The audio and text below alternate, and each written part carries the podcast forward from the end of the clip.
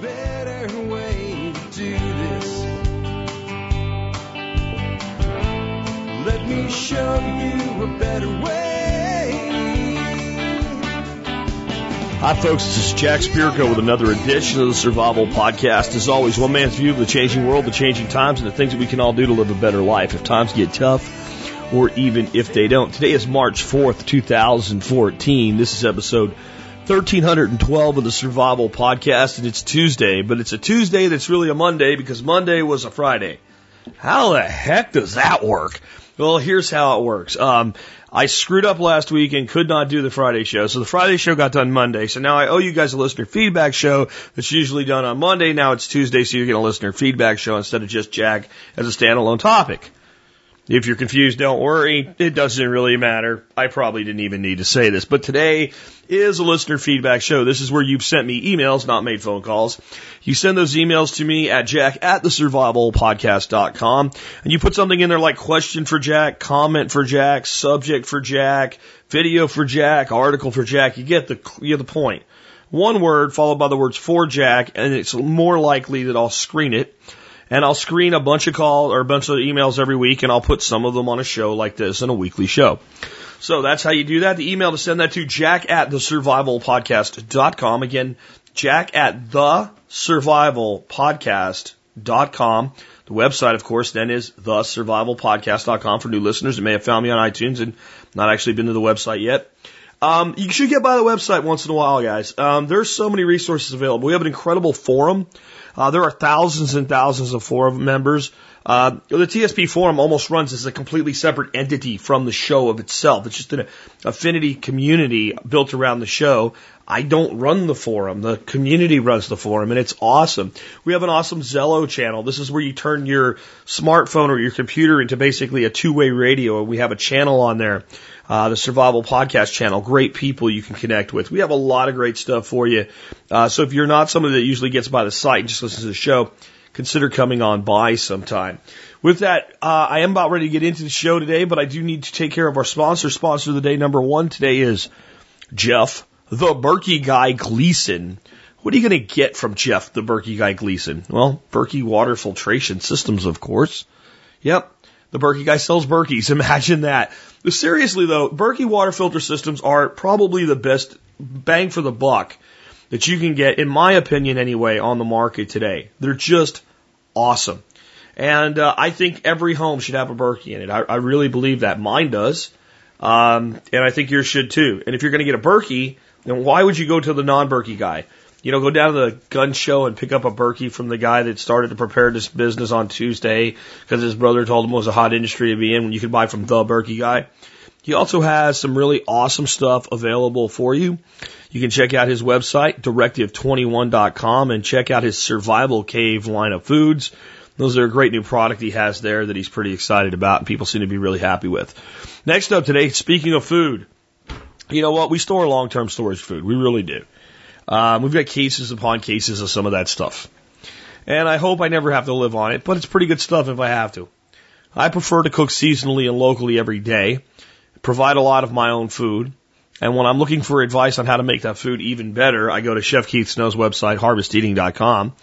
I check out all his recipes, his YouTube videos, and I listen to his podcast because he's an awesome guy. He's so awesome that I even have him on our expert council to ask and answer your questions about cooking. Chef Keith will teach you to cook seasonally and locally, and he has some of the most awesome pasta sauces and uh, seasonings I've ever seen. I use his seasonings all the time. I would have to say at least on a seven day week, four or five times, I am reaching for one of Chef Keith's seasonings in my cooking. If you try them, you'll see why again. The website is harvesteating.com. Next up today, our MSB discounter of the day. Every day and I mention one company that provides you guys discounts, not actually a show sponsor, just an MSB supporter. Today's uh, MSB discounter is Conflicted the Game. Um, they offer a 20, a 20% discount off all their card decks. The conflicted card game is awesome, and I have a proposal for you guys. I'll ask them if uh, if you think it'd be fun. Here's how the game works.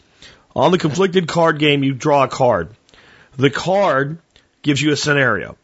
You're sitting there with your group of people, and whoever draws the card reads the thing aloud, says what they would do, Then the group discusses it. The person that says it says one more time what their final statement is, and then everybody grades them on a zero to three scale. You go around as many rounds as you want. Could be one round, could be ten rounds. At the end of play, you take the scores, and whoever has the highest score wins. Uh, MD Creekmore over at the uh, Survivalist blog uh, is uh, running a kind of a cool thing. I think he's calling it Conflicted Tuesdays or Thursdays or something like that. Anyway, again, his website is called the survivalistblog.net. And on Tuesdays, apparently, he's posting one of the cards and then just using it to encourage discussion. So instead of it being more like a game, it's like, here's what this card says. And then everybody comments as to, uh, as to what they would do. Uh, I think it would be kind of cool if we did that here on the air. If I read one card to you one day a week, it seems like Monday would be the day to do that because Monday's when I usually do a show like that. If you guys would be interested in that, and all it is is I would read you the scenario, and then you guys in the comments section on the blog would say what you would do and why. Uh, that would give our uh, our supporter a little bit of love, and I think it would be really encourage some great discussions here on the air. So I'm really interested to hear from you guys about that because the uh, housekeeping's going long today a little bit. I'm going to skip our history segment today, but I do want to remind you that uh, over at tspwiki.com you can find out all kinds of things about preparedness. It's another one of our satellite sites. Again, it's tspwiki.com, and the uh, the year today is 1312. I'm going to do it anyway because uh, I got something interesting for you that happened in 1312. We've been talking about Friday the 13th and Knights Templar. Um, this this is actually in 1312 though not the year that you know a lot of them were killed, but when the whole thing was fully disbanded. With a stack of confessions and and a brunt of accusations going against the Knights Templar, Pope Clement uh, the Fifth gives King Philip the Fair of France uh, gives in to King Philip the Fair of France and disbands the Knights Templar. He will distribute much of the property to the Templars' competing order, the Knights Hospitallers. A dismal day for the Knights Templar, but the papacy and the Grand Knight Templar will have his day. He has been preparing a terrible curse for his persecutors, and this one is going to work. Atlas, uh, Alex Shrugged, who puts these together, says it seems like a foregone conclusion that the Knights Templar were going to lose this fight. Yet they were so powerful, how could they let it happen? They knew they had enemies. While individual knights were illiterate, they were not stupid. They hired good people to work for them but it wasn't enough. And remember, King Philip the Fair is a sincere guy and very brave, but not too smart. He's being played as well, probably by his ministers. I don't think it's that he's a sincere guy and brave, King Philip the Fair. I think that uh, he's a politician uh, with an awful lot of power, and uh, when they want stuff, they take it. And to me, this is another example of government deciding that they wanted something and taking it at the expense of life and blood, basically blood and treasure being seized by the state once again. But uh, you can see all the things that happened in 1312 at tspwiki.com, and you can participate there and help us build the encyclopedia of survival knowledge uh, by setting up an account and contributing to it. We'd love to have you do that with us. Last but not least today, consider joining the Member Support Brigade. You do that, get exclusive content available only to members and great discounts like Conflicted the Game. Uh, you can learn more by going to the Survival Podcast and clicking on members. With that, let's get into uh, first question. I'm going to start out with uh, somebody that's kind of cheating. Brooke, she's got four, four questions, but uh, I'm gonna I'm not gonna probably answer them all. Uh, but the first one uh, is you talk a lot about food forest design on your property. In respect to permaculture zone analysis, this would be zone three, correct? Actually, that would be a big want want. No. How much of your property has a zone designation, zone three designation? Did you choose to include zones four and five on your property? It doesn't sound like you did, which seems logical from a small urban, suburban property. Just trying to picture how zones fit into what you've been talking about on the show. My apologies if you've already discussed this. Uh, no apology necessary since, well, and I don't mean this in any bad way at all, Brooke, but you've got this like completely wrong. Uh, let's just talk a little about permaculture zones and and why you should consider them in designing your property, whether you're doing permaculture or not, uh, from the standpoint of growing a lot of food. Even if you're just setting up, you don't want to call it permaculture, you want to call it your homestead, or you want to set up with security sectors and zones. Uh, these things can still be used. A zone in permaculture is about usage. If I go somewhere every day, it's zone one whether I like it or not. Now let me say that again. If I have to go somewhere every single day, it is zone one whether I like it or not. So if it's way far away from my house, but I have to go all the way out there every day. It's zone one. It may not be smart that I've placed that activity that far away, but it is zone one. And the path that I take there is a zone one path, even if it's like a long protruding um, peninsula, like Florida out into the ocean, like out into your property. And we have some of those here. Zones are really about how many times per week, per month, per year you visit a place. If you have chickens and a chicken coop, you're going to go there every day. You're going to go there every day to get eggs and let the birds out, put the birds in. In fact, you're probably going to go there two to three times a day, at least once in the morning and once in the evening. So if you have a one acre property and you put your chicken coop as far away from your house as you can, it's not really that big a deal. It really isn't. If you have a three acre property and you put it as far away as possible, it sucks, but it's not that big a deal. But you have a 10 acre property and you do this, you're making a lot of extra work for yourself. So we think, so that, that's how we think about setting up a property. So again, even if you're not trying to grow lots of trees and bushes and shrubs and have animals, when you organize your property, you can think this way. And from a standpoint of securing your valuables and your functions on your property on a daily basis or in your business on a daily basis, think along the sectors of zone one, right? The high activity, uh, things. So the things that you're going to go to every day, no matter what, are where you place the things that, you know, one, you got to do it, but number two, that have the highest maintenance requirements.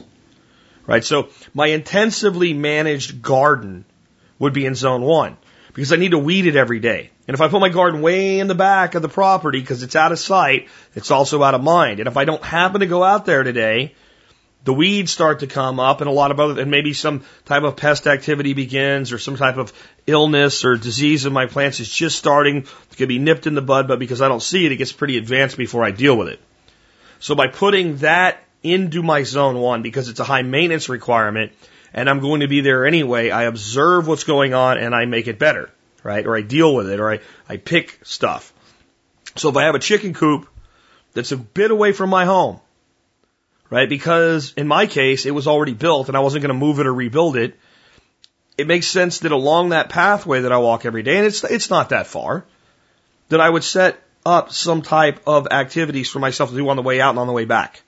Like an herb garden on the way out and the way back. Or a vegetable garden. And as I go out to the birds in the morning, I pull weeds out of the garden. And when I let the birds out of the coop, I give them the weeds. So the weeds have now become food. That's a zone one philosophy. So if I have a zone one, I see a food forest can be zone one, it could be zone two, it could be zone four, um, and it sort of kind of can be in a way zone five. It probably the only thing it's ever not going to be is zone three. Zone three is actually the one thing we would most often leave out of a design if we're not designing a farm. Give me a minute. Zone two, we've moved out of the daily maintenance needs. So a zone one food forest is a place where, like a suburban backyard, I'm pruning trees at head height. I'm never letting a tree get higher than about six feet. I'm out there and I'm chopping and dropping all through the season, not just at specific times. Right? Uh, my mulches are fine. I'm probably irrigating a lot. Uh, I have some kind of drip irrigation or something set up. I have plantings of vegetables and, and, and perennials right within each other. And if I have a small suburban yard, the whole thing might be zone one. If I have a half acre or less, it might all be zone one or zone one, a little zone two. Right. When I move out to zone two, coarser mulches, less irrigation, less maintenance, more of an orchardish type of thing, a little bit bigger trees, a little less need to constantly be on things, a little bit hardier species. All right. And that would be very much something kind of like a food forest perennial system. Generally, it's going to be a place where I'm moving my animals between the edge of zone one and through zone two as well, possibly into zone three and four. Zone three is traditionally in permaculture where you would do cropping. So a permaculture farm can do cropping. Corn, potatoes, amaranth, beans, large scale cropping. Now it's not done the way modern agriculture does and it's certainly a smaller piece of the whole, but this is where I would do my crop growing. Large scale cropping. This is beyond kitchen garden stuff. Okay? So it would be probably the one place I would have the least amount of trees, though I may put a lot of trees into that system, defining borders and rows and things like that, and adding the predator habitat and things like that. But I probably want zone three in some ways kind of sandwiched between two and four, right? So two, we're talking about small, smaller scale, but lower maintenance systems in zone four. I Move out into zone four. I'm moving into low maintenance full on food forestry. That's your zone four. This is a designer forest, but it's designed for the trees to get up, tall, big, right? To not be pruned very often. I'm going into the zone four system a few times a year other than when I want to harvest from it. I'm pruning my support species. I'm putting actually quite a bit of maintenance in zone four in the first couple years, but once it's established, it is a forest. It has all seven layers of forest.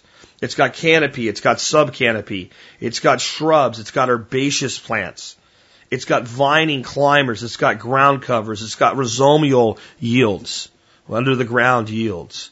And that system is very, very stable. It requires very little of my attention. The mulching that's going on there is pruning off you know, two or three branches off a tree and throwing them to the ground and just leaving them whole and letting the fungus do its work.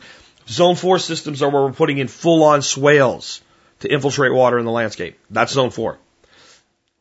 And then zone five is wilderness. And I said you can have a food forest in a zone five, and you might wonder how that works. Well, we can encourage trees that are productive in our zone five without cutting a bunch of stuff that's already there down.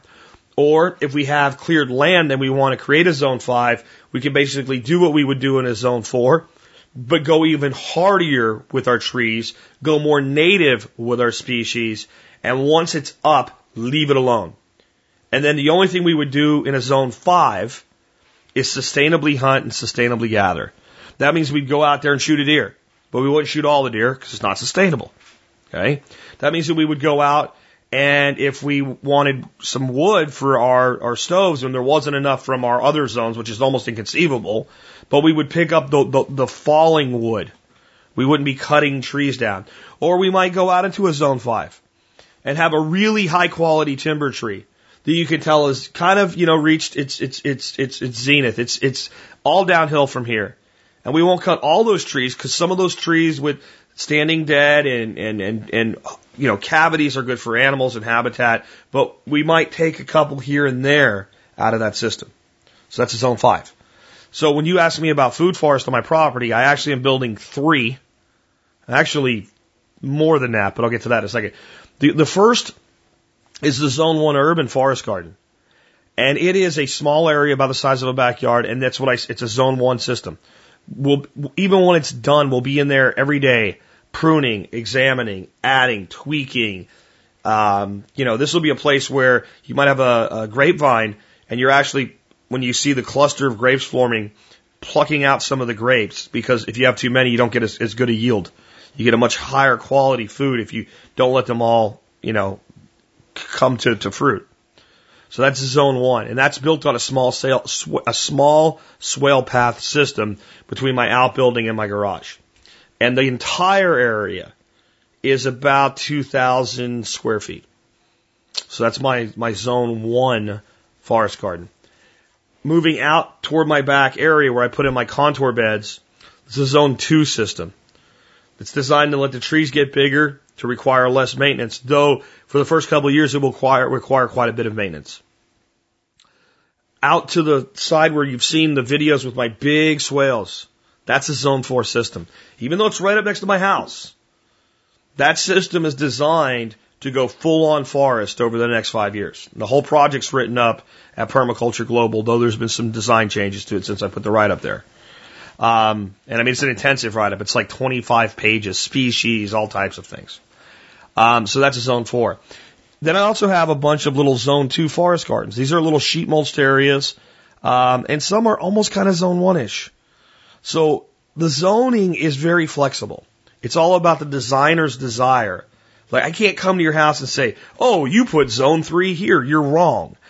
But what you have to do if you want to save yourself a lot of effort and a lot of energy, especially when you're doing low energy farming, is you got to think about, well, how often do I have to be there? And the reason zone three is kind of located further out is one, you do kind of create this surrounded effect. So you've got a crop system surrounded by perennial systems. It gives it a lot of stability and a lot of nutrient cycles help feed the land that it's on, reduces erosion and brings in a lot of predators to prevent pests. But if you're doing cropping, like potatoes or corn, then you don't have to, and you wouldn't have like 80 acres of potatoes in a system like this. Understand you're talking about if you had, um, let's say the big zone three, 20 acres, you might have 20 or 30 different crops in that crop section. And that's probably bigger than you would ever do, but it would work.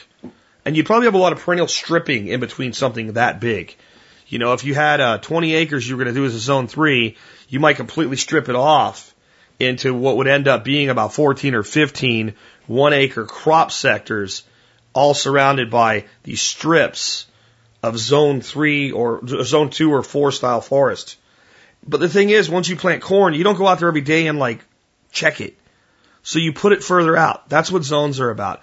Understanding your activity and designing your system to work with your activity. If you want to put in a forest and call it a zone three forest, I can't tell you you're wrong. I can just tell you it's not generally what people mean when they say zone three. Because here's the reality, guys.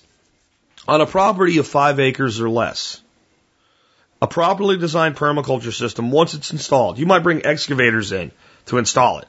But once it's installed and once it's set up and once it's running, even with all the zones going on, you should be able to do all your work with a wheelbarrow, a pointed shovel, a flat shovel, a nail rake, a trowel, a hand pruner, and a lopper pruner. That's it. Did I say, and if I didn't say it, a nail rake and a hoe, right? I think I said one or the other, but maybe not both. That's it. That should be all made, a pair of gloves.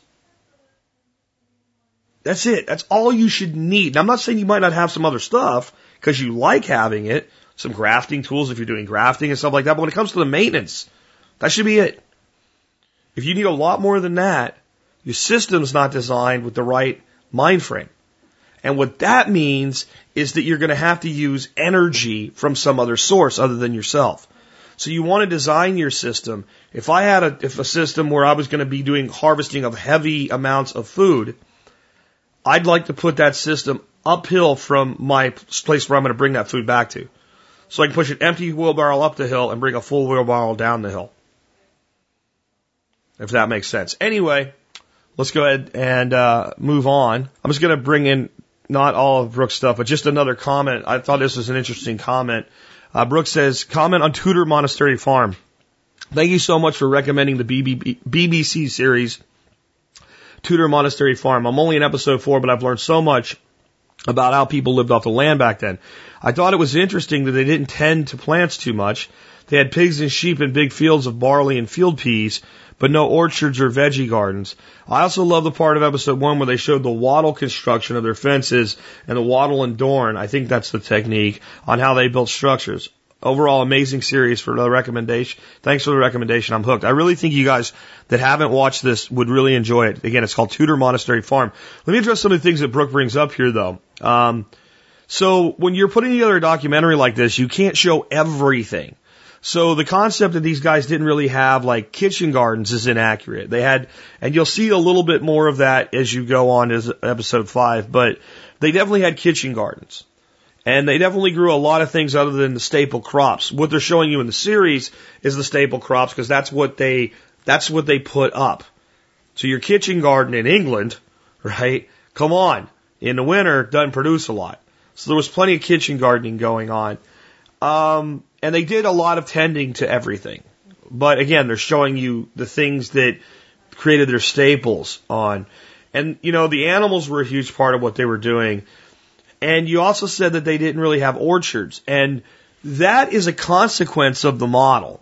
There were definitely, you know, a lot of fruit trees, nut trees, hazel. If you look in that video, hazel is used constantly as a building material for the wattle and daub, uh, all of this stuff. Uh, so hazels were certainly eaten and fed to, fed to animals as well. But if you think about how this worked, it was a tenant farmer. And the tenant farmer was leasing the land from the monastery. So if you're leasing land from a monastery, you're not, you're not necessarily going to be there in five years. So how much effort will you put into planting something like apples? So the way that this system actually worked is there was a lot of what you would call joint land. So you'd lease a plot. And this is where you would do your barley and your field peas and stuff like that. Some for yourself and some for market. Now keep in mind, this is cool. These people built these systems to feed themselves and their workers first and make a profit second. But they had to make enough profit to pay the bill to the monks that actually owned the land. But the monks set aside large parcels of land where they could take their sheep and graze them, where they could graze their, their, their pigs. And in those parcels, there was a lot of forest, and that forest had a lot of apples and pears and other fruits. Some of these trees are still standing today from the 1600s, which is insane if you think about that. And those were all considered community. So you weren't, you really weren't going to put a lot of effort into growing an apple orchard on land that you didn't own when there were wild apples for the taking on the community owned land. So that's good and bad. So I want to talk a little bit about permaethos and what we're doing right now. We're moving towards a, a, a get a third model as I've leaked already. And we have some people that we're going to be, you know, kind of doing the finalization with this month. And what we're looking to do now is build a farm in conjunction with a landowner. Don't send me an email saying you want me to do your farm. We got to do one right first, and we think we have the one to do right first. Um, and having a long-term stake in each other is what encourages the, encourages the establishment of perennial systems. Because it takes a lot longer to put in an orchard than a cornfield. But an orchard is far more productive long term than a cornfield. So we're trying to solve that issue in having the community be tight enough that we put together around ethos properties as being something where it's worth both sides making the investment in each other. And I think what you see when you don't see a lot of people putting in, you know, all of these long-term fruiting systems into leased land in the, the 1600s or 1500s, actually, I think is when this, uh, this time period was, um, was because they had no long-term assurance that they would have access to what they were doing. And that's a bigger lesson about sustainability in our communities today. That if we want people to invest in creating long-term sustainable systems, that we have to create a system in which they have assurances that they'll have access to it. And what government's taught us is don't trust them to do it. We have to, by voluntarist association with other individuals in our dealings with each other, understand that when we say, this is what I'm looking for, and they say this is what they're looking for, and we come to an agreement that if we want to be doing business with each other in 10 or 20 years, we need to be thinking 10 or 20 years down the road. And why should we still be engaged with each other? And I saw an amazing result of this type of thing. And it was what led me down the ethos path in the, path in the beginning. And I owe Dave Jacke, author of Edible Forest Gardens, along with Eric Toensmeier, a big debt for this thinking. At the workshop I attended in Montana where he ran it, he showed a picture of community gardens, and I believe it was Switzerland. It was somewhere in Europe. And you look at this, and it doesn't look like our community garden with a fence and a bunch of little fences, right? Um, there was some fencing, but you could tell all the fencing was a little different, picket fences and stuff like that. It was more for or, or defining spaces and and for for beauty than to keep your neighbor out, right? It wasn't because you were worried Tom over here might come steal your potatoes while you're not there. But there was more. There were little houses in the community gardens, little sheds that could be slept in. It was gorgeous. It looked like a micro neighborhood. And he said, why do you think these people, and there were, there were fruit trees and nut trees and grapevines and berries. In fact, there were more perennials than there were annuals. And Dave said, why do you think this is? And nobody really knew. Like, holy crap, because that stuff grows good there? What, what's going on? And he said, because when a person leases a, a plot in this community garden, they get a 99 year lease with a guaranteed renewability by an heir. And they invest in it like it's their own because, in a way, it is. And they put these places here where they can come stay for a week at a time because many people actually go to these places to vacation. That has me also thinking about another thing that ethos can do. Maybe we can do something like that. But what we're about to reveal to you by the end of the month is going to blow you away. And we are going to take perma ethos into something you cannot even imagine. For those that don't know the history, man, it was an idea to create an off-grid community. And every, everywhere we looked that we tried to do something like this on the scale we wanted to do it, we were being shut down with we don't know if we'll approve it until you have, you know, a complete laid out subdivision plot, which would cost us, you know, a hundred grand to provide, but a piece of property we don't own yet to be told yes or no. Like I can't risk people's money and, and futures with that. And then we looked at doing just a farm that we would own. And I had lots of people that wanted to invest in it, over over 200. And then we ran into SEC regulations and not being it. We found a way. We found a way. And I'm my mind now that I have a base of operations planned is operating at a higher level with this concept than it ever has. And I'm realizing that the fact that I ever tried to make ethos A or B or C as a model was the mistake. That it has to be nimble and adaptable. And what we're going to create is hundreds of permaculture style farms, hundreds of permaculture style communities of every type, a system that self replicates and self regenerates itself. Because folks, we, we don't have any more time to be messing around waiting for someone else to fix our problems. We don't. The time is at hand to take control of our own lives. And to do it at such a, a massive, rapid level in so many ways, in so many places, that the people that are trying to prevent this evolution, this is what it is. Getting to a point where we once again value ourselves and our neighbors, where we stop relying on government to fix our problems, where we start saying it's only right that we take responsibility for ourselves and for our children, that we stop harming the planet. And I don't mean with nonsensical government regulations, but we all know what's wrong. We all know what we should not be doing. We all know that it's wrong that millions of metric tons of fertilizer are being washed into the Gulf of Mexico every year. There's, it creates a dead zone that's bigger than the state of freaking Connecticut. It's probably twice the size of the state of Connecticut. Every year, just everything dies. At the, at the, where the Mississippi Delta is. For several weeks a year. We know that's wrong. The fact that the number one thing we export from our nation is topsoil. By tonnage, it's our biggest export. We don't get paid for it. It either washes down the rivers or it blows out to sea. We know that's wrong. The fact that we are eating food that's toxic, we know that's wrong.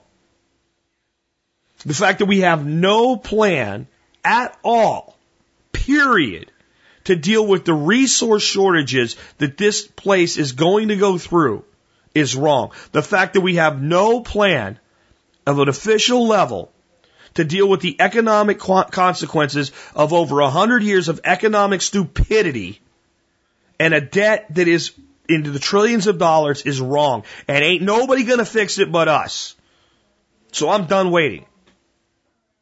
And the solution is providing our own food, taking care of each other, taking care of our planet, and creating closed loop systems so that the surpluses of abundance that are produced can remain within our local communities rather than be extracted to the advantage of others who have done nothing except cause the problem in the first place and want that surplus so that they can supposedly provide you with a solution.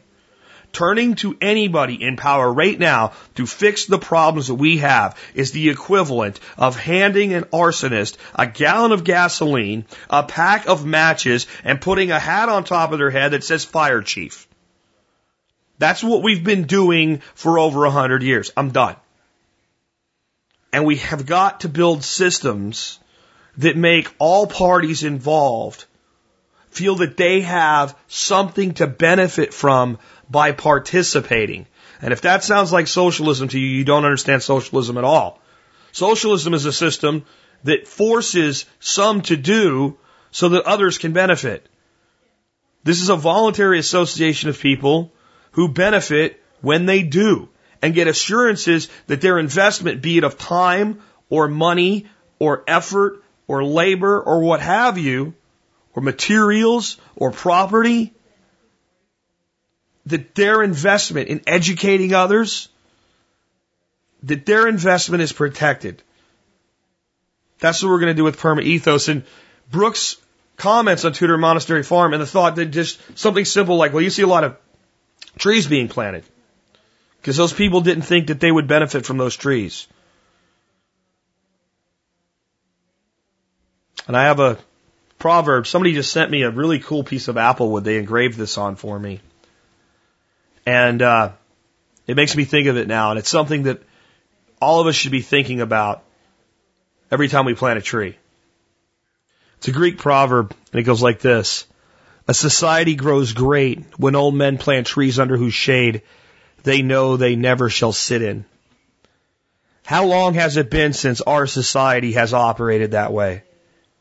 That old men would plant trees for the benefit of the generations that would come after them. That old men would plant trees knowing that not only would they never sit in their shade, but maybe, maybe the first person to truly sit in their shade hasn't even been born yet. It is that type of long-term thinking that's, that's been lost in America. And I'm telling you, if you're looking for anybody to stand up on behind a podium, running for political office, to give it back to you, you're wasting your time. It's time to stand or kneel, as I've said before. If you turn to politicians for your solutions, you will always end up kneeling because you've given someone else your power. If you want to stand, you got to take shit on and do it yourself. That's where we're headed. I hope many of you will be coming with me. Here's an interesting question, and it's something we haven't ever really covered before, um, but it's uh, it's a good one because a lot of it takes away a lot of fear, uncertainty, and doubt, and makes people a little less afraid if we understand actually what we're dealing with here. Jack, how would you handle a snake bite in the wild from the following snakes? Rattler, water moccasin, copperhead. You've mentioned you have a lot of experience with snakes, so I figured to give you the best, you would give the best advice. I've heard that sucking out the poison is what you do, and I've heard that is doing that is detrimental to a person sucking the poison. Is anti-venom the only answer, John in North Carolina? Okay, let's start out with sucking out the poison. Um, the reality is this, especially with the three snakes you mentioned. You're talking about pit vipers. These snakes have fairly long fangs. At the end of those fangs is a little hole, like a hypodermic needle, exactly like a hypodermic needle.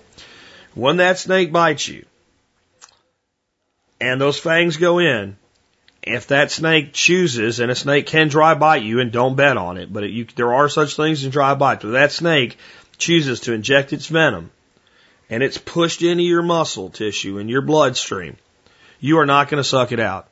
You're not going to suck out any meaningful level, and anything you're doing with that is probably, if anything, going to cause um, further injury to the area because your biggest concern at the point that you've been bitten by one of these snakes is not dying, it's necro- necrosis to the tissue around the bite.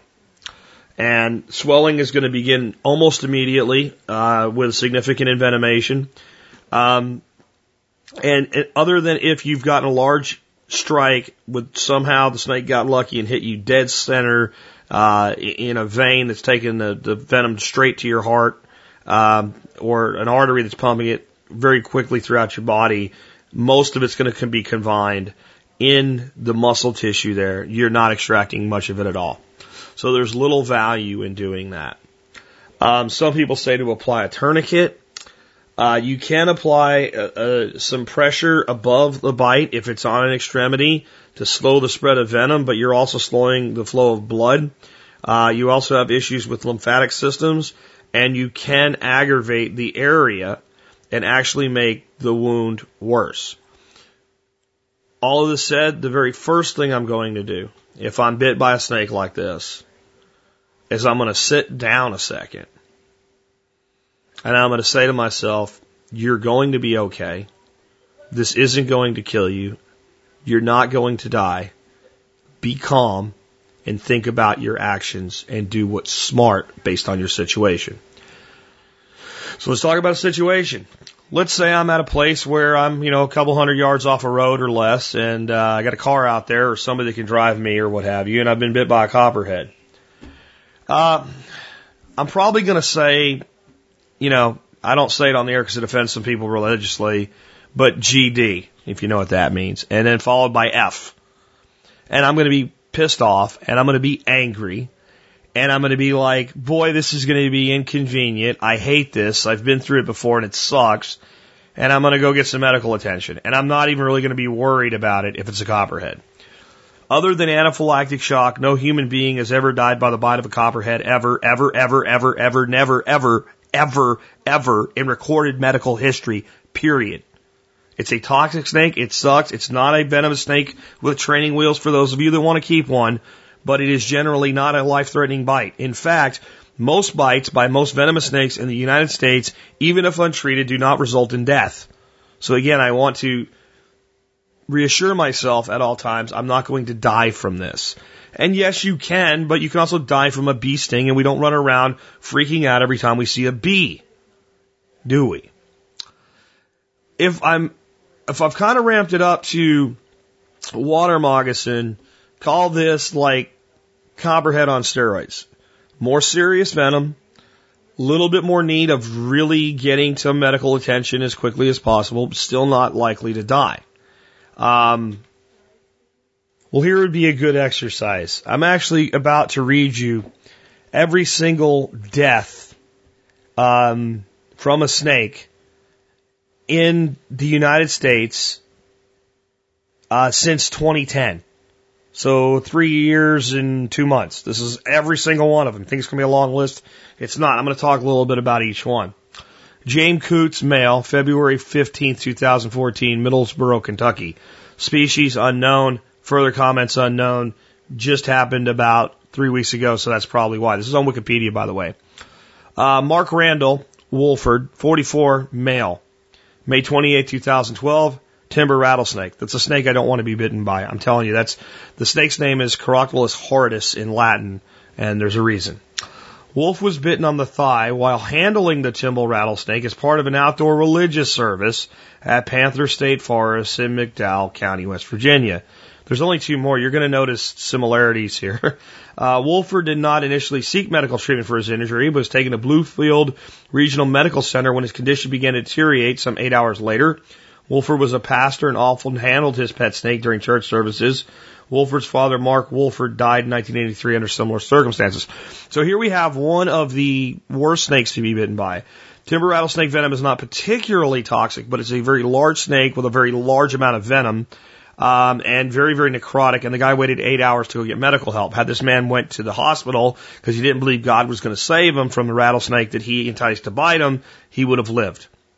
Um, so there we have a situation where it's a large snake. He was handling the snake, and when you're handling a snake and it bites you, it generally is far more likely to inject a lot more venom and really kind of clamp on. So, and medical treatment was not sought. Next person, Wade Westbrook, 26, male, January 29th, 2011. Is Jack wrong? Because it says Copperhead. All right. Westbrook was bitten just above the right elbow while handling a copperhead. He had been attempting to determine the snake's sex. Do you know how you do this? Do you know how you determine a snake's sex? The only 100% accurate way, which is probably what he's doing, you take a little probe and you stick it in his colloquiala or her colloquiala. That's a little opening where the butt would be. They don't like this. Usually you would only have to do this with a small snake because there's a form and shape of a snake when it's larger that would pretty much tell you just by picking it up you've got a male or a female in your hands, especially of this species. So I'm going to guess this was a small snake, which is really easy to get bit by because they freak out and move around so much. Um, that he was putting a piece of steel in the snake's butthole is the best way to think about it. And gee whiz, it bit him. Okay. Westbrook was bidding uh, just above his right elbow while handling a copperhead he'd been attempting to determine the snake's sex. According to witness maybe it wasn't probing then because it should have been bitten in the elbow, huh? According to witnesses, Westbrook tried to extract venom with a tool after he was bitten. So he tried to suck the poison out somehow. Uh, then he began coughing and vomiting before he collapsed. Westbrook was pronounced dead on arrival at Engler, Ergler, Erlangler Hospital in Chattanooga, Tennessee. The cause of death was determined to be anaphylactic shock as a result of a snake bite. In other words, he died for the same reason people die from a bee sting, not because copperheads are dangerous in of themselves, but because he was allergic and had an anaphylactic reaction to the copperhead venom because he jacked around with a snake when he probably didn't know what the hell he was doing. He was also a male. Notice that everybody so far has been male here. Think about this. Here we go. This is one that's probably the only legitimate bite that anybody's died by in four years. William Price, 67 male, older guy, hence maybe that's why he got a legitimate bite and not a stupid bite.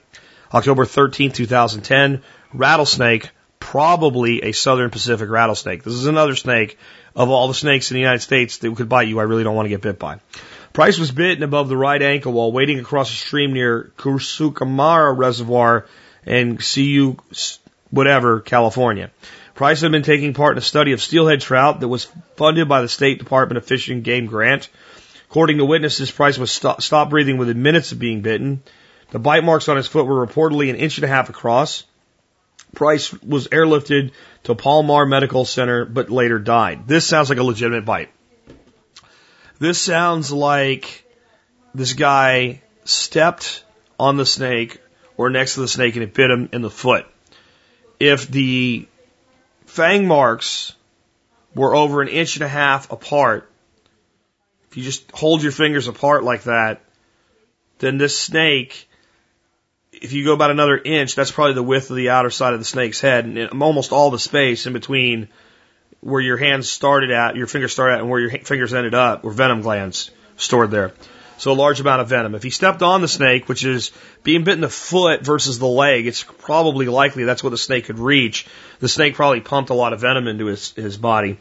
It's also probably the case that he, you know, if you look at your foot, you know, stand and look at your foot barefooted, you see veins. He probably took venom straight into his, a vein, uh, or, or large blood vessel in his foot, which traveled quickly to his body. He probably had some level of reaction beyond what's normal for the average person as well. Probably some anaphylaxis as well, because Southern Pacific rattlesnakes are probably the worst snake to be bit by in the United States.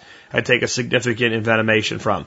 And this is a snake mostly in just Southern California, mostly. Um, in this case, you have the one bite in four, three years in all of the United States that killed somebody, that was a bite, that was legitimate. So that's still one, and there's still these other three people that are dead, and you could be having anaphylactic response from a copperhead, but this is four people in three years and two months.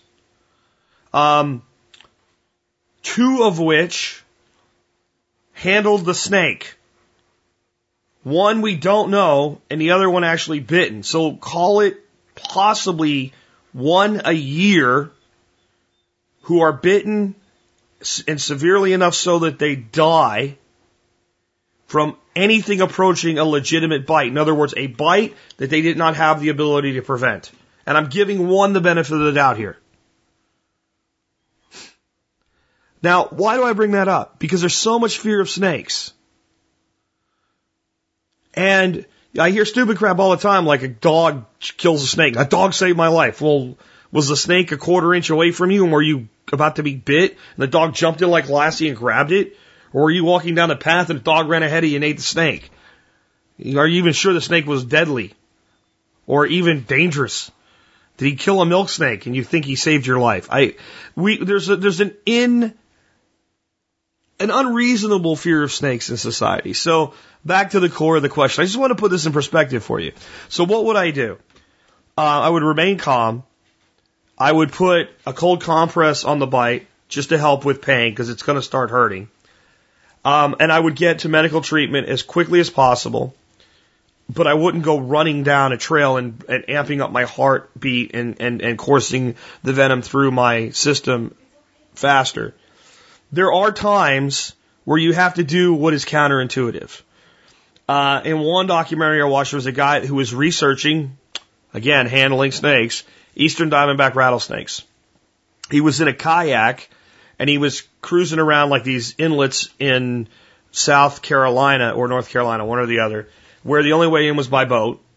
He was bitten by a very large eastern diamondback rattlesnake, another snake that uh, actually on the toxicity of venom in rattlesnakes toward the milder end, but lots of venom. So it's it's it's it's it's nowhere near as toxic as something like the Southern Pacific, but you're getting a, a crap ton of venom from a large uh, eastern diamondback.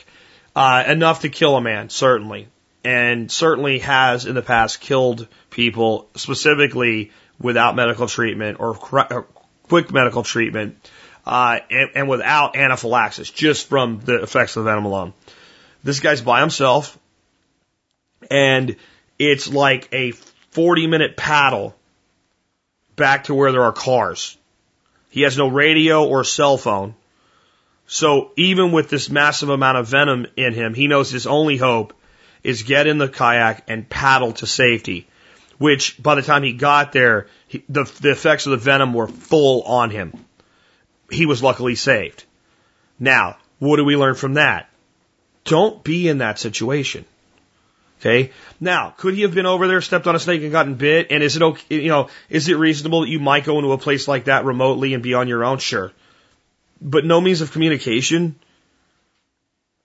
You know, I mean, it would have been much better if he could have got a helicopter in there and maybe, maybe somebody still could have got in there. He could have got out. But this is the thing. This guy knew he was going to go jack around with snakes. He should have never been there alone. He should have never been there alone. He should have never been there without another person. And honestly, in that environment where you're a prof- he's a professional researcher, researching something like that, it, it makes sense that you would have arrangements to have some level of antivenom on you. Antivenom. Here's the problem with antivenom. Some people are so allergic to it that they will be harmed more by the antivenom than the bite, and then all the med- medical can do is treat the symptoms, and you have to skin test the antivenom by giving a very small amount to an area and observing the area for a reaction. And in some cases, then it's almost like even if there's a small reaction, if it's a serious bite, this person has serious complications, we're going to have to do it anyway and hope for the best and treat the response to the antivenom. Maybe. We don't know. That's a doctor's call. This is what I'm saying to you is the number one way to treat a rattlesnake bite or a copperhead bite or a moccasin bite is don't get freaking bit. Cause it sucks. It sucks bad. Well, the reason I know is I got bit. I got bit when I was in my teens. I stepped on the back of a copperhead as I walked over a blown down bush. I got bit in the leg. I was old enough to drive at the time. I drove myself to a convenience store. Uh, we used payphones back then. I called 911. I left my my car there. Um, they sent an ambulance to get me. Uh, I went to the the hospital. The guy looked at it said, we don't usually do anti-venom for, for this type of thing, but this was a big snake and a pretty nasty bite. And, uh, I'll tell you what, it's a good thing we had health insurance because even back then it's the 80s. The hospital bill was 20 grand. I was there for one day, overnight one day. My dad came and got me the next day and, uh, picked up my car and went back to, to life as usual. And that sucked. And that's as good as it gets.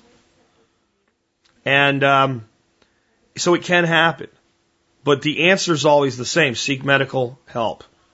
You're not going to fix it by rubbing a, an herb on it or saying I'm a snake handler and God's not going to let me die.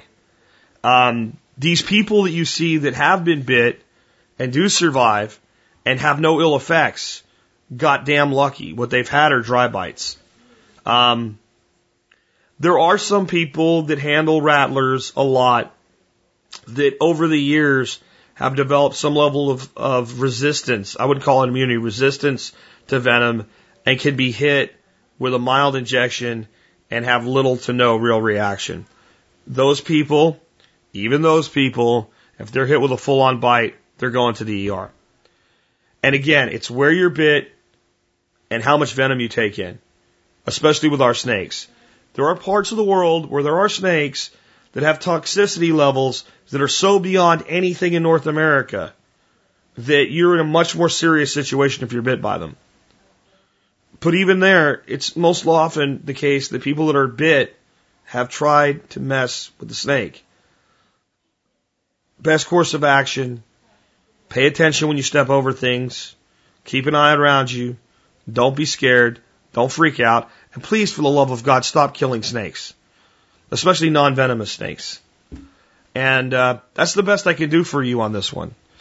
But again, I think you should take some comfort in the fact that every single one of these people that died during this last time frame I just read to you, except for one who probably did as well, um, either touched the snake when they didn't have to, or in the case of one guy, it was just his time. And you got to look at that this way.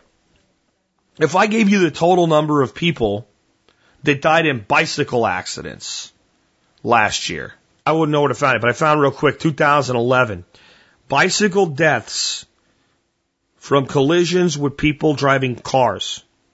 So I don't know about somebody going down like mountain biking going off a cliff here or anything. Just 2011 traffic related fatalities that involved a bicycle. 677 people killed. So you're more likely to be killed if you ride a bicycle by a car than you are to be killed by a snake in the United States of America today. So above all, keep calm. Seek medical treatment as quickly as possible. I will tell you one more thing though. I say not to kill snakes. Actually, two more things. If you have a venomous snake in an area where kids play and stuff like that and you kill that, I don't have a problem with it. And I, would rather you kill it than try to remove it unless you know exactly what you're doing. Um, especially if someone that's available to do that removal is not available immediately because two hours, three hours later, if you find somebody, there's no guarantee where that animal is going to be. And I understand dogs running around, kids running around, stuff like that to kill it. The other time is if you're bit. Um, if you're bit, kill the snake. Beat the damn thing to death. Don't make it unrecognizable and, ha- and, and use a stick or something to put the dead snake into a bucket or some type of container with a firm lid on it because a dead snake can kill you through reactions that they have as a reptile. Reptiles will sometimes move, bite, do things even after they're dead. And sometimes a dead snake isn't a dead snake as well. And in fact, even a dead snake that's not functioning at all, if it's handled, just a fang drug in can cause an envenomation. But the reason you want to kill that snake is there are doctors in ERs that are idiots they will tell you, oh, that's not a venomous bite when you know damn well it is. Um, and seeing the snake is the only way they always will believe that's the snake that bit me. That is a Mojave rattlesnake. That is a pygmy rattler. That is a prairie rattlesnake. That is a copperhead. That is a cottonmouth. And never let a doctor tell you that he thinks your bite is a dry bite if you're having any swelling, pain, or feelings that something's wrong. It would be better that some small amount of treatment be begun quickly than to sit around and say that it hasn't. I know of one individual that was a snake owner that was bit in the stomach by a large timber rattlesnake and pretty much had to threaten the ER doctors to begin antivenom therapy. If you know you've been bit, it's one of those times that you insist that they do something as far as treatment. Antivenom is not just about saving lives. It often saves, you know, especially bites on the hand, fingers, parts of the hand from eventual amputation. Uh, it leads to quicker recovery periods with tissue damage. It is the only thing that really, really works for these situations. And while it's not always the answer, there are times when it should be uh, given rapidly. And I guess the last thing would be don't jack around with exotic venomous snakes because the odds are that you might get to an ER in Kansas City and you've been bitten by a taipan. You're probably toast because the closest antivenom is probably in Miami. Uh, let's take another one here. On the Bitcoin front, Democratic Senator Manchin calls on federal regulators to ban Bitcoin. Yep. The senator's worried about you. Uh, I am reading now on Fox News Senator Joe Manchin is urging federal regulators to ban Bitcoin amid turmoil surrounding the virtual currency. Manchin, Democrat West Virginia, said in a press release that he has sent a letter to the Treasury Secretary Jack Lew, former Reserve Chair Janet Yellen, and other officials urging them to ban the use of Bitcoin in the U.S., calling it unstable and disruptive to our economy. Manchin's calls comes a day after Bitcoin was dealt a major blow when one of its major exchanges, Mt. Gox, let me stop there a second. Mt. Gox was not a major exchange for Bitcoin. It was one of many. It was in deep trouble. It was going insolvent for over a year. If you kept your Bitcoin in Mt. Gox up to the point where this happened, you deserve what you got. That was like having the writing on the wall a hundred times. They were a gaming company. They should have never been trusted with anybody's bitcoins. And they're out of business. And that's the market correcting itself. Just for the record, before I hear any more crap about Mt. Gox. Mt. Gox pretty much affected nobody in the United States. It was in Japan. Anyway. You don't have to use an exchange, by the way, to hold your Bitcoin. Anyway, Mt. Gox went bust after secretly racking up catastrophic losses. So, I just gotta say this again. So Mt. Gox went broke because they, they screwed their holders out of their Bitcoin. So it doesn't mean Bitcoin sucks. It means Mt. Gox sucks. If I ran a business and you were, you invested your money with me and I ran the business broke, you wouldn't say the dollar sucks. Good Lord. Anyway, the virtual currency was started in 2009 allows people to make one-to-one transactions, buy goods and services, and exchange money across borders without involving banks, credit card issuers, or third parties. Bitcoins themselves are basically lines of computer code that are digitally signed each time they travel from one owner to the next. Though Bitcoin is beloved by an eccentric group of diehard fans, it has also struggled to shake an association with illicit criminal behavior. One noticeable example is its role in powering the now defunct online drug marketplace Silk Road. Manchin says Bitcoin has proven to be dangerous, saying that the currency is susceptible to hackers and scam artists and makes it too easy for people to purchase illegal drugs or weapons online. Quote, the very features that make Bitcoin attractive to some also attract criminals who are able to disguise their actions from law enforcement, he said. Manchin also says the volatile currency could be detrimental to the U.S. economy, saying American consumers stand to lose if Bitcoin's values follows current trends. Okay, Here's what, here's what Senator Manchin is saying. We're scared shitless. We don't like this thing. It is a threat to our paradigm. We must get rid of it. To what I say. To what I say, Senator Manchin. When the people fear their government, there is tyranny. And when the government fears its people, there is liberty. If you are afraid, I am happy, Senator Manchin. I am so ever loving happy that this scares the shit out of you and the people that you have in your inner elite circles of assholes that tell the rest of us how to live our lives. I love that you're afraid because all you're afraid of is the rising tide of liberty.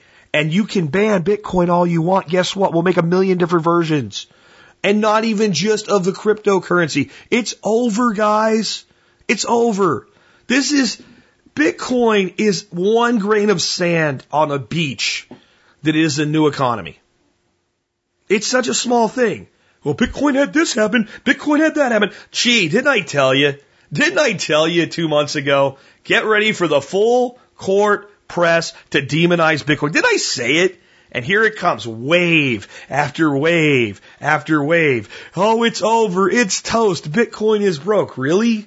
Let me see. Let me log into my Coinbase account and let me see how Bitcoin's doing. Yeah, it's taking a little while to load. Maybe the people at Mt. Gox stole the Bitcoin from Coinbase. I doubt that.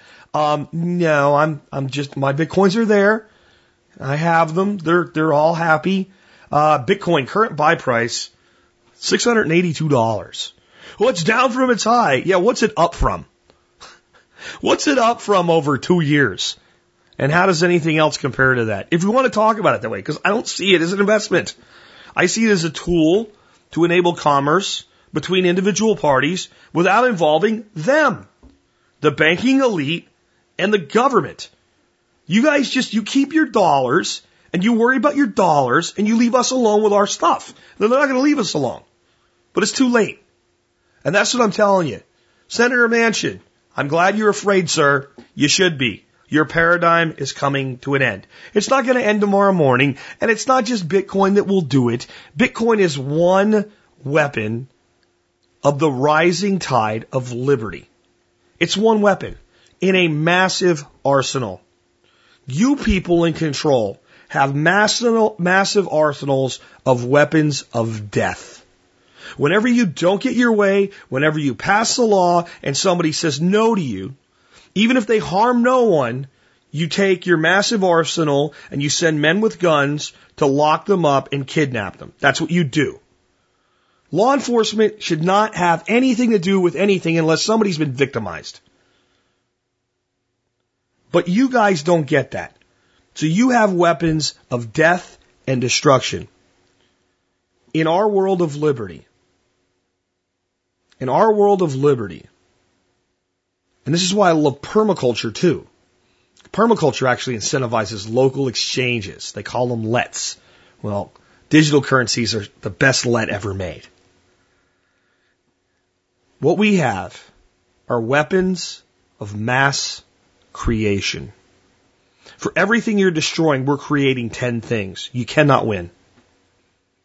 And every day, more and more people that believe that what you're doing is right, that it's okay to oppress others, walk away from that belief and come over to the belief of weapons of mass creation. To the side of liberty. And this is why you're really scared. Do you know who's starting to leave? Do you know who's starting to walk away, Senator Manchin? Your enforcers. Oh, it's not just the disillusioned son of a hippie that had a job programming computers for one of your banks that's leaving anymore. Is it, Joe? It's not. You know who it is. It's people like your trusted security analyst, Edward Snowden, who said, you know what? This is too much. But that's the big ones you can make a big deal about. How many police officers are either leaving their jobs or just not enforcing your bullshit? How many, Joe? How many? How many local officials that are working for Liberty on a local level are saying things like, I'll take my salary in Bitcoin? I bet that scares the pants off you, Joe. How many places are your teachers that have been indoctrinated to indoctrinate saying, I'm not doing this anymore. I'm going to create my own educational program. I'm going to go out and I'm going to be an independent contractor for the education of those who want to learn what I have to teach. How's that feel? I'm telling you, we are on the cusp of liberty. Those of you that thought Ron Paul's run for president was about winning never understood what he meant by the revolution. Ron Paul's greatest contribution was he made people do something they had forgotten how to do. He made people believe that liberty was possible. And that you couldn't tell a person they were free and just say, see, you're free because I said so and have it be okay. Yes, they are afraid of Bitcoin. They are afraid of everything that we are doing. They are afraid of a new economy. They are afraid of a new educational paradigm. They are terrified at this point that everything that they have tried to build is falling apart and that people are going to turn their backs on them. That's what they're afraid of. And they should be. And I'll end this segment with what I've already said. When people fear their government, there is tyranny. And when they fear you, when the government fears its people, there is liberty. And we are rapidly heading toward the place where the tide begins to truly turn for liberty. You're seeing it with the work that people like my intern Josiah Wallingford are doing with brinkoffreedom.net, Liberty Me from Jeffrey Tucker, and this is just getting started, man. Sovereign Living from John John Bush, TSP.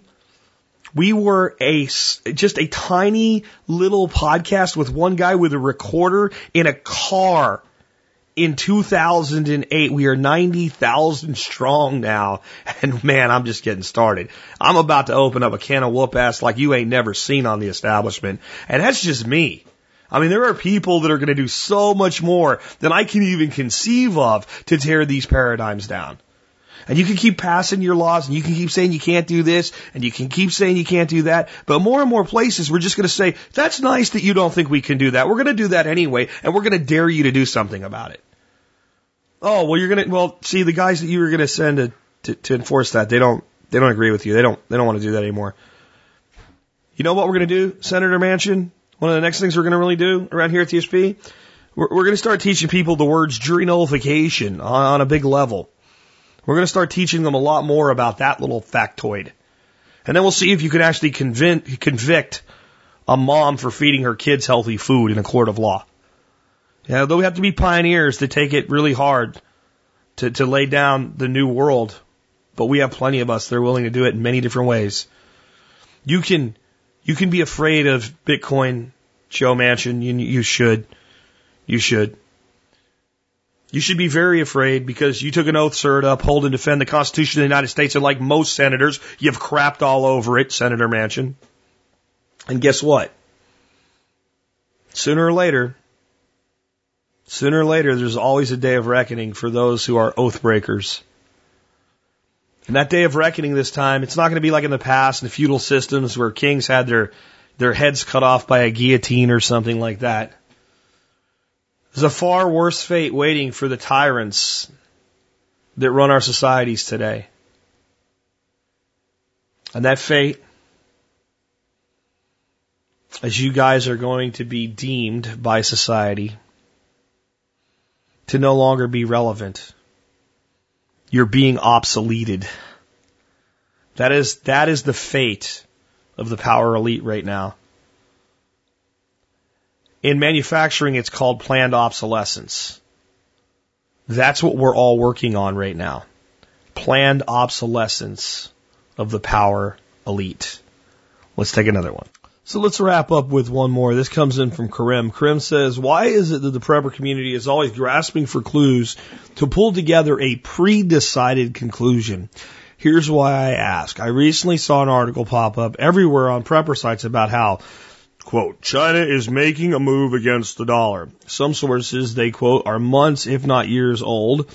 In certain cases, they are using the recent Chinese unloading of 50 billion in treasuries. 50 billion in treasuries, by the way, is a mouse fart. Uh, just, just for every, I know Karim knows this. I'm just saying for everybody else. It's a, it's a meaningless number. 50 billion, when you're talking about trillions, is, is, is just a meaningless number, really. Um, perhaps this is normalcy bias of my working in the finance industry, but I know what the run up to the 08 crisis looked like.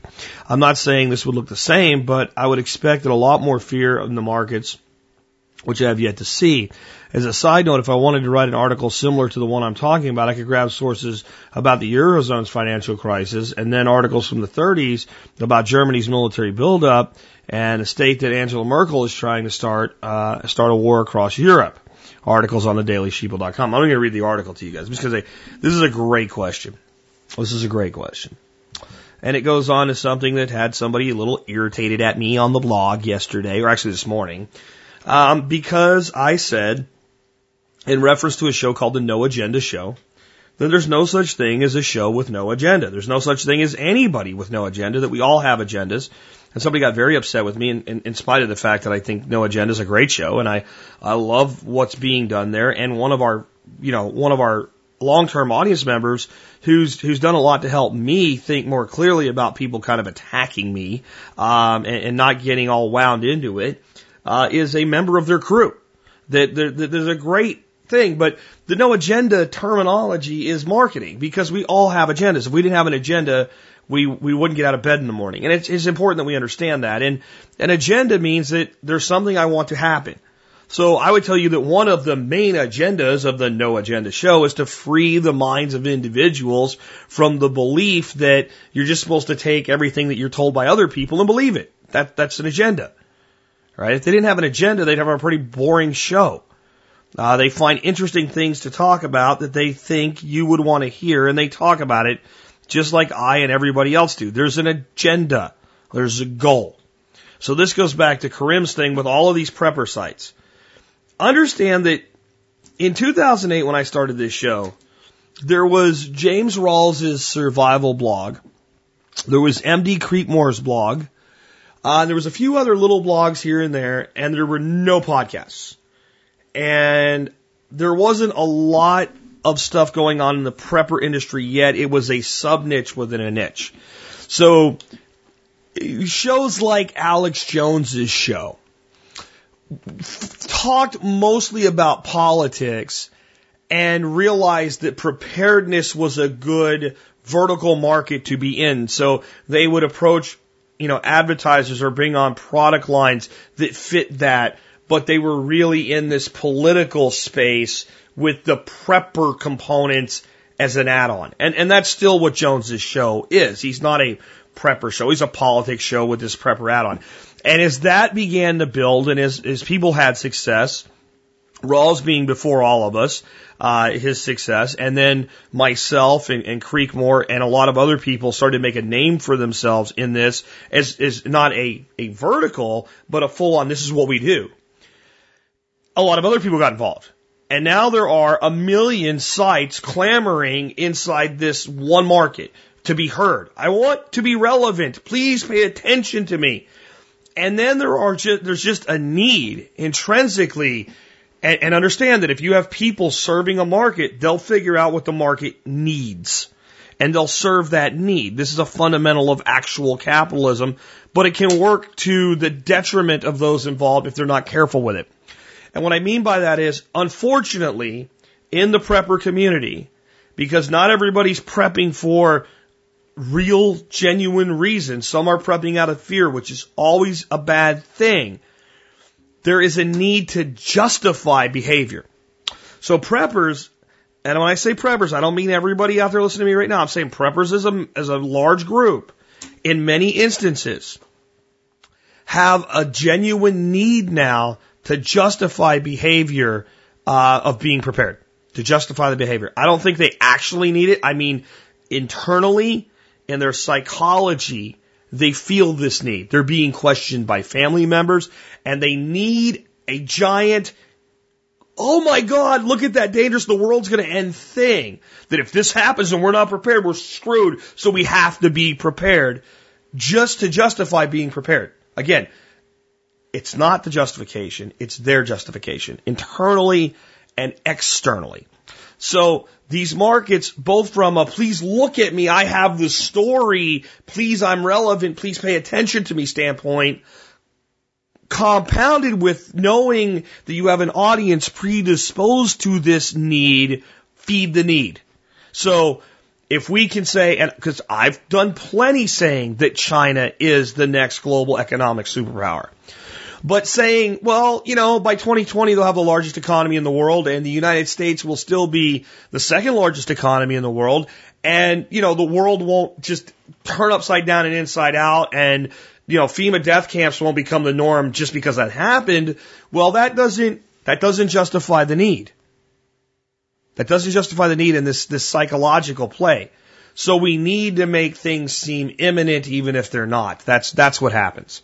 So a lot of this stuff that I call yellow journalism, uh, because that's what it is, and it's not, I'm not the one that created the term, it's a very old term. But a lot of this current yellow journalism, and you see it on sites like Natural News all the time. Uh, there's a story going on right now. Living off the grid is is is uh, declared illegal by the court system. No, that's I, oh, I'm not. I don't even want to cover that story, but I have to because I keep getting it. No, that's not what happened at all. Okay, living off the grid has not been declared illegal. That's the stupidest way to report this story that is a true miscarriage of justice. You have a woman in Florida that lives in a city and she decided to disconnect from the grid. So she disconnected from the water and she disconnected from the power. And the city even said by their own code she could disconnect from the, the power but not the water and sewer. Even though she was under no obligation to use the water or the sewer that they required her by their city code to be hooked up to it. This is not new. This has been the way it's been for a very long time. Most cities actually would require that you also be hooked up to power. Most cities actually have laws that prohibit the power company from just shutting off your power because you didn't pay your bill to protect you. I'm not saying we should have that law, but that law's there. So, what this woman could have easily done is said, fine, I'm hooked. I mean, you were hooked up. And you're never actually unhooked. They want to charge you this minuscule service charge. She could have just said fine and not used it, and there was no problem there. Now, I'm not saying she should have fought it. I'm not saying that the decision that the magistrate handed down was wrong because he said it was wrong. He said there was no good reason for this law. That it was unfair, but it was the law. That was the final decision. So that means there's work to be done in that city if this is actually a problem. But to report it is living off the grid is now illegal, is irresponsible, and every single person out there that authored something like that about this story is behaving irresponsibly. And you're damaging the prepper movement and the liberty movement by being irresponsible. Because people are starting to listen and pay attention more every day. And they're on the edge. They're on the edge of saying, oh, what we've been doing is bullshit and we need a new way. They're right on that edge. And when they happen to hear a story like this, but they're not the person that's just like, this hook, line, and sinker, gulp, and the, the zzz, off the reel, and you've got them hooked. When they're not that person, when they're the person that we actually need, the person that thinks freaking critically, they say, well, is that really the case? And then they read the story and they go, well, that's not what it says at all. First of all, they didn't even make her hook up to the power. Second of all, she's living in a city. Third of all, unless you live in this city, it doesn't affect you. This is not about not living off the grid. This is a code level issue in a town, and even if it's wrong, the people talking about this are nuts. Because they're reporting it as bullshit. There was like Mike Adams, one of my favorite guys to kick in the head because he deserves it, at Natural News. This guy did an article that said permaculture has been made criminal. And it was either Washington or Oregon over a guy that had to drain ponds. Okay, the guy wasn't a permaculturist, first of all. That, I mean, that's the first thing. The guy didn't know what the, wouldn't have known what the word was. He had some ponds. It was on government protected land. Not that it should be, but it was. You gotta, in the world that we're in today, you gotta deal with the difference between what we would like it to be and the way that certain things are. So if you buy a piece of land that's in part of a government protected area, and he did, it wasn't like he was there and then they established this protection system. They, they, this was this way when he bought it, and they said if you buy land here, you can't do this. The guy put ponds in anyway. Not that I don't think he should be able to, but understand the full ramifications. It was a uh, a, watershed reserve area where that that action was prohibited. He bought the land anyway. He put the ponds in. There was 10 years of court cases, multiple rulings saying you must remove your ponds, continuous rulings ignored by this guy, appeals filed, and when the last appeal came and he didn't do it, they, they, they arrested him. And they, and they, and it was reported as this man was arrested for building a pond. Now, in the end, that is true. But when you report it that way with a headline and you angle the story to be it was made, permaculture has been made criminal like it just happened, then you're discrediting the actual story, the real travesty of justice. When we report China is making a move against the dollar, as though it's something new and it's happening and it's imminent and somebody examines it and then not only does it not jive, but six months later, pretty much everything's the same and people still are talking about it. They don't listen to the real story. The real story is the continued devaluation of the dollar. It's China's manipulation of its own currency. It's China's moves to become more imperialistic around the world. It's the fact that Zimbabwe is now using China's currency as its own currency because it screwed up its currency and it gave up on other currencies, and now it says, you know what, we're going to use the Chinese currency. and China increasing its influence in Central America and Africa. It's the rise of states like Brazil, Russia, and India to greater prominence in the world, and an ebbing of U.S. influence globally that spells out a long-term trend of declining United States influence. And many of the things that we've taken for granted of being able to enforce our will on others are slowly eroding away. And over time, even though I believe that's good, because I don't think we should be enforcing our will on others, the problem is somebody else is going to fill that void as we fall out and they're going to enforce their will on others. And as bad as we are, some of them are worse. But that doesn't sell you a case of MREs right now, does it? Well, if you've noticed, I've not tried to sell you cases of MREs right now. I've tried to teach you to prepare yourself for the worst, but do so intelligently and smartly over time and get ready to be without power for a week before you do anything else. Let's just start out with an ice storm or a hurricane or something has taken away all the things that make your life easy and happy go lucky and it, that situation will be rectified within a week, but you got to live that way for seven days. Let's get that taken care of. And that's not, hello, I'm over here. Pay attention to me. I'm relevant. But it is an agenda. That's my agenda. I want you to do that. That's my goal. I want you to do, I want you to be self-sufficient for one week. And I want you to get that done before you freak out about anything else in the world. I do not want you making an order for long-term storage food that when the truck stops in front of your house, it goes, and the guy has to get a forklift out and bring seven pallets of food in and you don't even know what to do with it. I don't want that. So my agenda is to prevent that, but get solid action taken. Many of these people, their agenda is simply to be paid attention to. Pay attention to me. They want, if you, when you get down to the brass tacks, what's your agenda? I want a lot of people to read what I write. Great. Maybe you need an agenda bigger than that, and then you'll have a lot of people that read what you. Maybe that agenda can be accomplished by having a noble agenda. See, and that's the other thing is we've demonized words. That's why this person on the blog took exception to the fact that I said, "Well, the no agenda show has an agenda," because we, we, we've we've taken it to mean that agenda is is a, a, a bad thing all agendas are evil. Well, when I get done with this show today and publish it, which is a little later than normal because I had to accommodate an interview, um, when I do that, I have an agenda.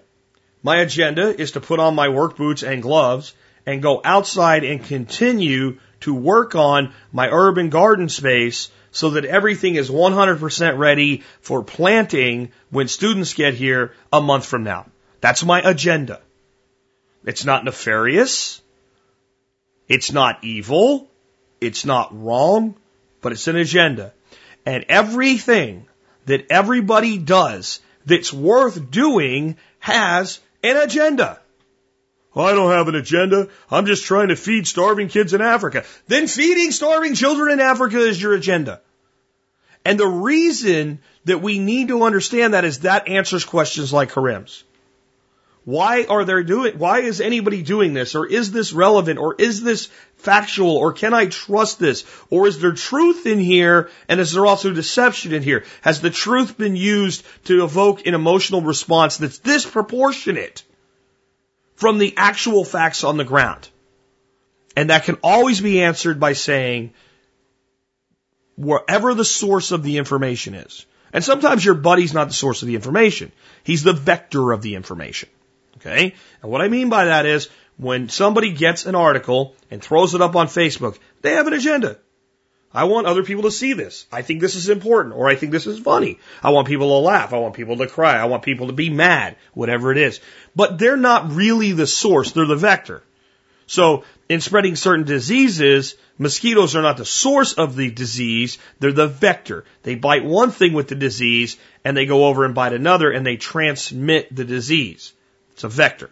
Okay. So you have to separate first of all, whenever you see something reported, is this the source or is this the vector? Because the source and the vector often look the same in art. In other words, you'll see a blog that looks like a full on news blog, and you see a story, and you think they're the source, and they're not the source. They're rerunning or syndicating someone else's content, or they've repackaged the information inside of the source that they've used. So I go back to that source. I get to that source and say, is it another vector, or is it this? And eventually you get back to the source of the angle at least, if not the information, but the source of the angle. So as a government study is the source source, but the report on the government study is the true source of the angle of the reporting. China is making a move on the dollar. Permaculture has been criminalized in Washington or whatever. Who is the source of this angle? And then say, what is this person's agenda? What are they t- trying to accomplish? And it may not be a bad thing. But if it's they want people to be aware of tyranny in our government, okay, then we understand that's where this person is coming from. It's where I'm coming from. I want you to be aware of the tyranny in our government. That's one of my many agendas. But then you start to say, well, does that agenda cause perception bias in the individual? And it will, even with me. I will occasionally get caught up in something too fast and I won't vet it out enough because it seems to line up with everything that I already know. So then you can say, okay, what is the agenda? What is the perception biased impact? And you can say to yourself, do the facts warrant the conclusion? And you can question the conclusion or the angle with which the source is bringing you the information. Okay. What I've just explained to you should be explained to students in current events classes in fifth grade. And it won't be, and it never will be. And unless a teacher, and I've heard from some of you that are doing amazing things, by the way, in bucking the system, and rock on, kick ass, boys. Go ahead. And girls. I got, I got people that are doing some amazing things as school teachers. And for now, at least they're getting away with it. But, but in general, I mean, you will never hear it's sanctioned that we should teach a student in school to think this way. Because what we're saying is not question authority, question everything. And require that the facts match the conclusions. And if they do not, then simply say the conclusion may or may not be valid. Or the conclusion is cur currently invalid. But there's a problem out there in alternative media. And it is this sensationalization of everything. And some of you get on me for, for what I talk about with Alex Jones, but the reality is he does it all the time. He does it all. He's one of the worst about it. I mean, oh, they're going to do it. Yeah, they're, uh, you know, and then, then it comes back to the next segment. And he's like, yeah, we got to really talk more about this, right? And the overall reporting is accurate, but the conclusions are often far from accurate. Um, th- this guy said that they were going to round people up now for friggin' 15 years. And I don't know about you, but I don't see anybody rounded up as a group. But what I do see are individuals being targeted, and instead of rounding up groups, they're attempting to intimidate and silence groups. That doesn't sell as well. But it's the truth. It's what's really going on. And if we're going to wake up the people on the edge, and create this avalanche of a demand for liberty and a reduction in tyranny. If we're going to bring to fruition the threats that I just laid out in the prior segment on the establishment, then we have to wake people up, not with shock and awe about something that isn't quite true. We need to wake them up with the facts, the mundane facts that when really examined are actually horrific to a people who are told daily, you live in the freest country on earth. Because my response to that has become a unanimous bullshit. No, we do not. And even if we did, it's not free enough. I don't care if the U.S. can still have a case made for it as being the freest nation on earth. It's still tyrannical. It's still not free enough. Period. There are so many laws and rules and regulations that prevent people from living life the way they want to, in spite of the fact that their behavior would victimize no one. That is not liberty. And saying it long enough and loud enough may make people believe it in the words, words of Adolf Hitler. But it will never make it the truth. It will never make it the truth. And I do believe that the most powerful force for humanity is the truth. So I'm asking people that are in this space today, fighting for liberty, fighting for freedom, and teaching preparedness to start speaking the truth plainly. To stop sensationalizing the evils of government because they are evil enough reported accurately. The only reason you're resorting to these extremist ways of reporting them is because people are so dumbed down and asleep, you think it's necessary to wake them up. But I can wake you up just as easily by tapping your shoulder a few times and saying, hey, wake up, wake up, wake up as I can by throwing a cold bucket of water on you. And yes, I can wake you up with the cold bucket of water faster. But you're not going to want to listen to me after I've done that. You're not going to be in a normal frame of mind and you're probably going to see me as the enemy. But if I gently awaken you, hey, it's time to get up. Just the way your mom did when you were a little kid. You might be a little groggy. It might take you a little while to come around, but you'll listen to me and I can explain the truth to you. And then, then I can depart from my agenda because it's completed. I've informed you. And now I can get to the point where I truly don't have an agenda, where you take over for yourself, decide what the truth is for yourself, and you figure out what part of fighting for more liberty and freedom and self-sufficiency and self-reliance you're going to be part of for yourself. That's what I'm trying to do. And that's what I want to see more people in our movements with an S do. Stop the yellow journalism. And those of you out there who are not doing it, but receiving it, Start thinking for yourselves. Does this make sense? Because I'm telling you, I've been caught up in it myself. Some of you over the years have seen it, and hopefully you've seen me turn a corner where I've now, I'm now doing with information that comes to me exactly what I'm telling you to do. Because you're vectors. So am I. I am the source of many things, but I'm the vectors of more. And if you're going to be the vector of information, vet the information before you transmit it. And start calling out bullshit when you see it. Even when you agree with the basis of the conclusion. This is true. This is a problem. This is why we should fight it. Because we've lost a lot of battles in the last 10 years in government where huge movements were built up around something that wasn't quite the truth. And all it did was discredit those who are on the right side of the fight, lead to the eventual defeat, and weaken us for future fights. And we no longer have time for that approach. Again, the tyranny of the current state of our government is such that no embellishments and no sensationalism are necessary to point them out to people and make them see them for what they are. And remember, waking up is the first step in walking towards freedom. And with that, this has been Jack Spirko with another edition of the Survival Podcast, helping you figure out how to live that better life if times get tough, or even if they don't.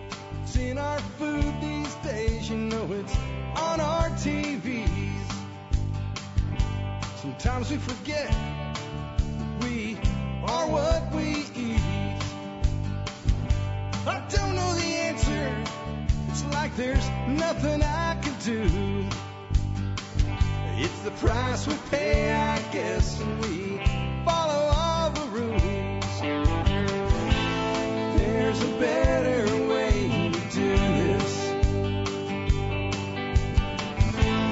Let me show you a better way.